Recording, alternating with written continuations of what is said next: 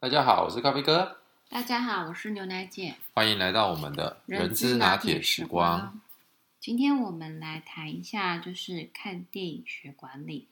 那我们挑的这部片呢，是穿着 Prada 的恶魔。嗯，这部电影哇，非常经典，应该是在两千零三零四年左右非常火红的一部电影，非常经典的嗯电影。然后也很多人讨论这部电影，然后也。就是透过管理的角度来来思考。那我们今天也是一样。那我们有三个重点。第一个就是在职场上，你总是会遇到一个很严格或者是不近人情、要求不合理的老板。那有时候觉得这个老板其实从长远来看，他可能是你的贵人。嗯。那第二个部分的话呢，就是我们在工作的时候都会有同事。那不管是好的同事、坏的同事，有时候呢要小心，敌人就在你的身边。其实应该也没那么恐怖啦，就是说，呃，怎么样子能够让自己的工作呃尽量做好？那同事其实有些时候的帮助好与坏，其实我们自己去做一个判断，对吧？那第三个部分的话，就是。人生在不同的阶段是追求不同的东西，所以有时候会有一些取舍。所以这个这个电影的最后呢，呃，这个女主角安海瑟薇她还是离开了这个这个时尚杂志，这个就是她好不容易已经做到一定的位置，也获得她的老板一定的赏识，就到最后因为呃私人家庭的一些原因。个人的原因，到最后他还是放弃了好不容易快要到手的机会，对吧？嗯嗯，哎，那其实我们这一集上就讲完啦。对，那我们就可以从第一个部分，就是老板。其实进入职场，你总是会遇到很多不同的角色的，或者是个性的一个老板。往往其实都会让我们恨得牙痒痒的老板。我个人反而觉得，呃。过了一段时间之后，反而对于他给的一些，不管是叫做不合理的要求，或者是一些非常严格的标准，反而都是让我自己在提升的过程当中收获最大的。有些时候，有的老板是他要求速度很快，就是说你要立刻的回应他的要求，或者是说这个专案要很快的完成。那通常这种老板呢，他们。呃，其实你的时间他会给你的很短，那你不一定要做的非常完整，通常都是要六十分就可以了。然后他大概就是透过你完成的东西，慢慢在修正，他有一些自己的想法。嗯，那当然也相反的，就是会有另外一种老板，就是他可能会给你相对哦的比较充裕的时间，但是这样子的一个时间。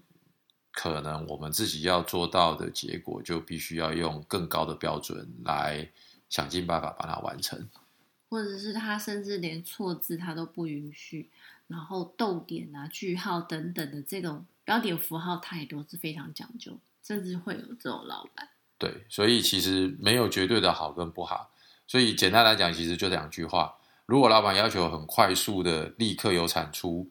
一般来讲，他也不会期望一下子我们就给到一百零一分的产品，但是我们自己心里就要有个数，就是他可能是用敏捷的精神，他希望能够快速的迭代，所以当他的任务要求下来之后，我们先给出第一版。那在这个第一版的基础上面，我们来看看想法啦、方向啦，是不是呃在同一个轨道上？如果是的话，就快速迭代，然后可能。呃，花个再花个一天两天就有第二个版本，再花个一天两天又有第三个版本。所以举个例子，如果本来你跟老板说要七天才能够做出来的，搞不好老板他会分三次到四次，在这个七天里面不断的迭代、不断的优化。那第一版可能四十分，第二版六十分，第三版八十分，搞不好到第四版的时候就已经做到九十分了。OK，那另外一个的方式就是。呃，他就是完全的尊重，也完全相信我们的专业，所以他中间完全不过问，他只给你方向跟目标。那接下来的话，你告诉他说，我可能需要一个礼拜的时间，那么他就会很有耐心的等你这一个礼拜。可是，当一个礼拜过去的时候，我们自己要端出来的牛肉，可能必须要远远超过自己当初设定的九十分，可能要做到一百分，甚至于是一百二十分。因为，呃，我个人的经验是这样子：如果今天老板要我们做的东西，给我们相对充足的时间，站在他的位置，站在他的思考的方向，跟他所看到企业营运的，呃，除了我们这一个部门所能够看得到的之外，他一定是比我们看的又宽又广，而且是又高。所以，我们如果只做了一百分，所以送到他的眼前，我认为了不起，就八十分而已。但是，如果我们可以逼自己能够做到一百二十分，甚至于是两百分的话，那么才有可能是达到他认为一百分的标准。啊，那这个也是可以给各位朋友做个参考。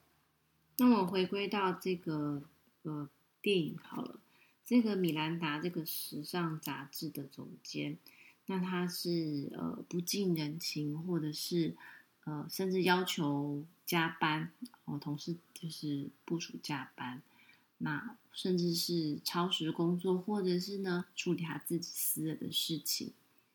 那我们总是在职场上面也会遇到。那可是像这种比较严苛型的老板，在你会很在很短的时间之内，你会成长的蛮快，速度蛮快的。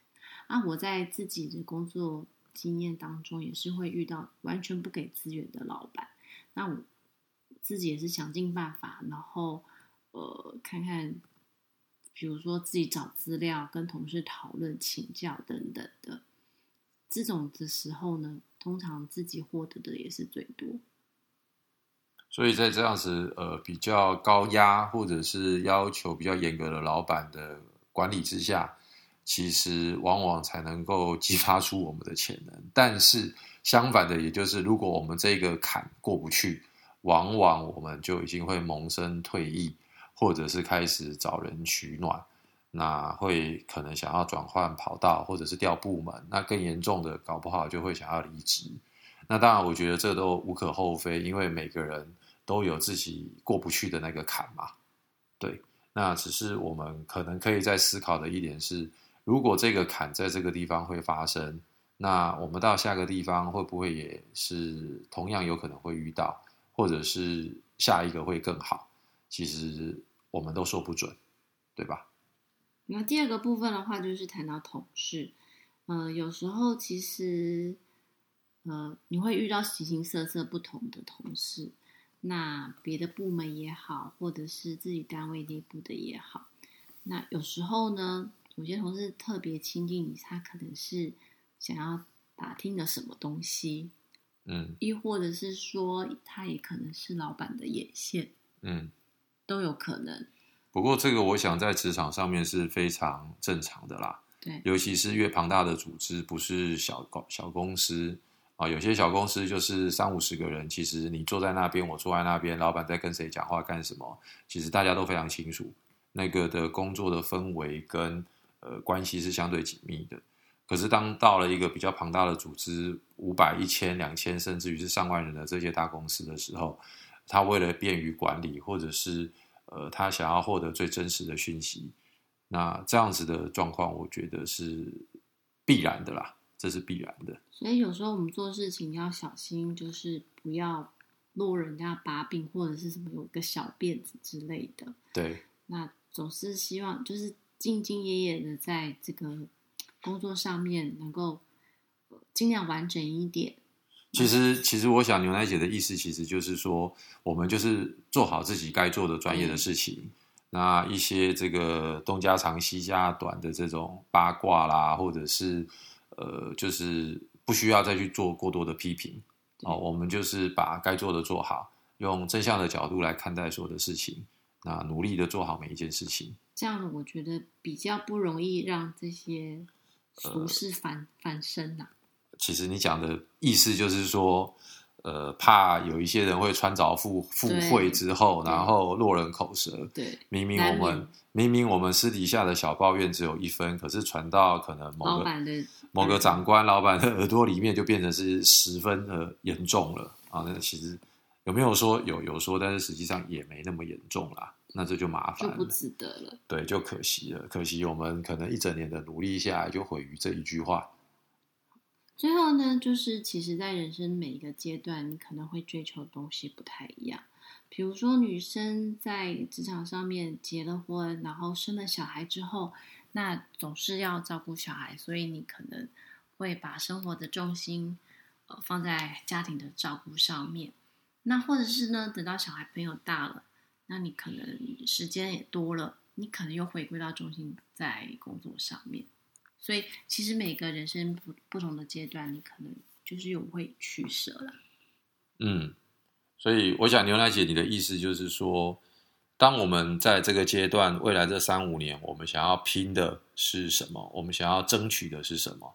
在这个的前提之下，我们反而更应该去思考的事情是。我们可能一定得牺牲掉什么，而不要觉得我又要这个，我又要那个。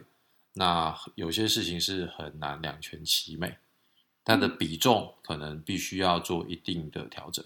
不过我很鼓励，就是呃，朋友们就是在选择工作职务或者是职场的时候，当你觉得外面的世界还不错，你想闯闯看的话，我其实蛮鼓励的。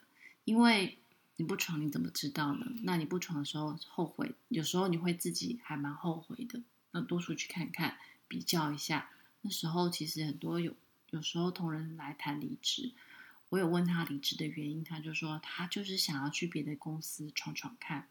其实我还蛮多蛮鼓励的。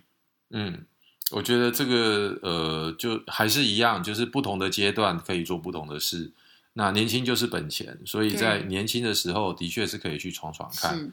但是我觉得“闯闯看”这三个字，其实它真正背后所代表的意思是，你是想要去挑战比你现在的工作内容难度更高，或者是转了另外一个方向的这种闯闯看，还是你只是想要去做一样的工作，但是呢，只是去不一样的公司去闯闯看。那不管是哪一个。我们自己都应该要很清楚，我是为了什么，所以我去闯闯看，否则想清楚就对。对，否则的话，闯到最后，说真的，已经不是闯闯看了，是自己要踹裂蛋的。好，好，那今天就先这样跟大家聊到这边，谢谢喽，拜拜拜。